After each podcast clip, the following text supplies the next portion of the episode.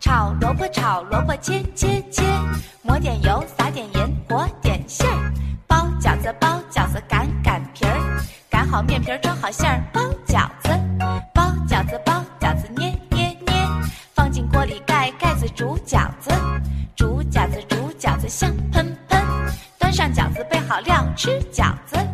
Hello，大家好，欢迎收听河南贝贝教育儿童电台，我是今天的主播珍珍老师。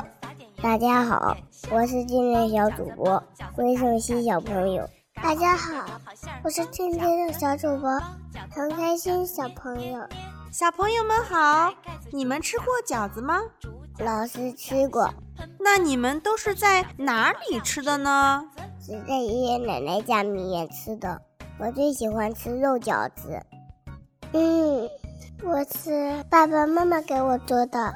那你们知道冬至那一天要吃什么吗？不知道，老师。那现在老师就请一个神秘的人来帮我们解答一下，好吗？万能小博士，快现身吧！我们都迫不及待的想知道答案了。万能小博士属于孩子们的科学世界。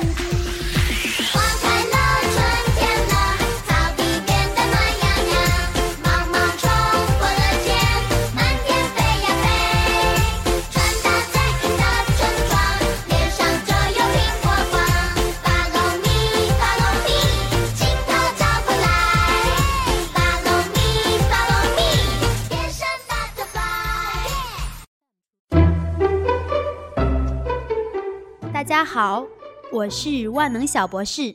每年农历冬至那天，不论贫富，饺子是必不可少的节日饭。言云：十一月冬至到，家家户户吃水饺。这种习俗是因纪念医圣张仲景冬至舍药留下的。张仲景是南阳梁东人，他著《伤寒杂病论》及《医家之大成》，被历代医者奉为经典。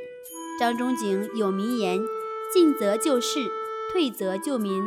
不能为良相，亦当为良医。”东汉时，他曾任长沙太守，访病施药，大唐行医后毅然辞官回乡，为乡邻治病。其返乡之时，正是冬季，他看到白河两岸乡亲面黄肌瘦，饥寒交迫，不少人的耳朵都冻烂了，便让其弟子。在南阳东关搭起医棚，支起大锅，在冬至那天舍驱寒焦耳汤，医治冻疮。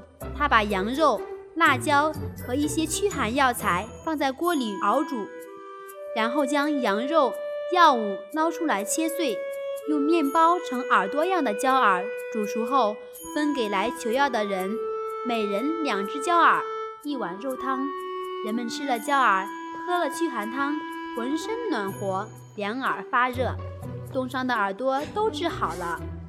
后人学着焦耳的样子包成食物，也叫饺子或扁食。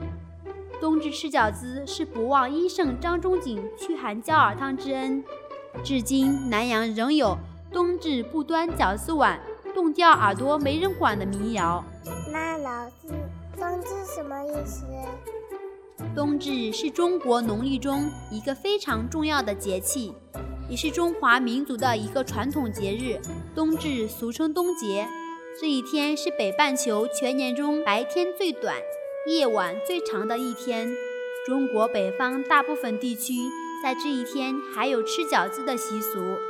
老师，饺子都有什么馅的？我最喜欢吃肉的了。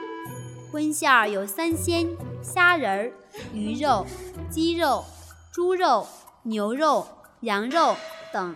素馅儿双分为什锦素馅儿、普通素馅儿之类。哇，原来有这么多种！那我们可以在幼儿园里面也吃到好吃的饺子吗？嗯，可以呀。等到冬至那天，我们一起跟小朋友来品尝美味的饺子吧！